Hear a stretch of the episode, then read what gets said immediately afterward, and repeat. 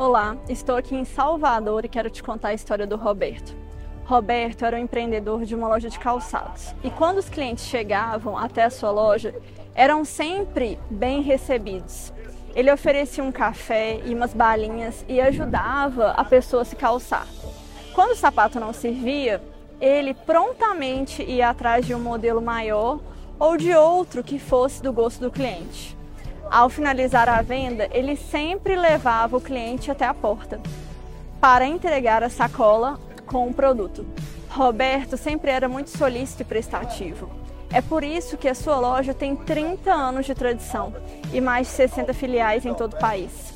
Qual o segredo do sucesso de Roberto? É que ele servia os clientes. Quando o empreendedor só pensa nele mesmo, ele não é capaz de servir o próximo, porque acha que isso não é sua obrigação ele só quer lucrar mais, porque não quer se relacionar com o cliente. Ele não sabe que o faturamento de uma empresa só se mantém e cresce por conta dos clientes recorrentes. Em Marcos 10:45, Jesus, o mestre, mostrou que ele próprio não veio para ser servido, mas para servir. Isso é um grande ensinamento, pois ele é o maior de todos, mas mesmo estando em posição de honra, serviu o próximo.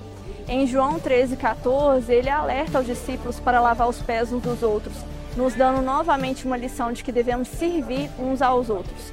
Quando você pensa em empresas que se importam com o bem-estar dos clientes e os servem, quais vêm à sua mente? Provavelmente você já comprou delas e continua comprando. Essas empresas estão no rumo certo. Elas com certeza são empresas de sucesso, como a de Roberto. Se você quer que a sua empresa tenha sucesso no mercado, se questione como eu posso servir meus clientes. Lembrando que, além dos clientes, os colaboradores e parceiros também têm que estar satisfeitos com a empresa. Na maioria das vezes, o cliente vai conversar diretamente com os colaboradores. E se eles estiverem insatisfeitos, não irão conseguir servir bem o seu cliente. Servir, essa é a chave para o sucesso.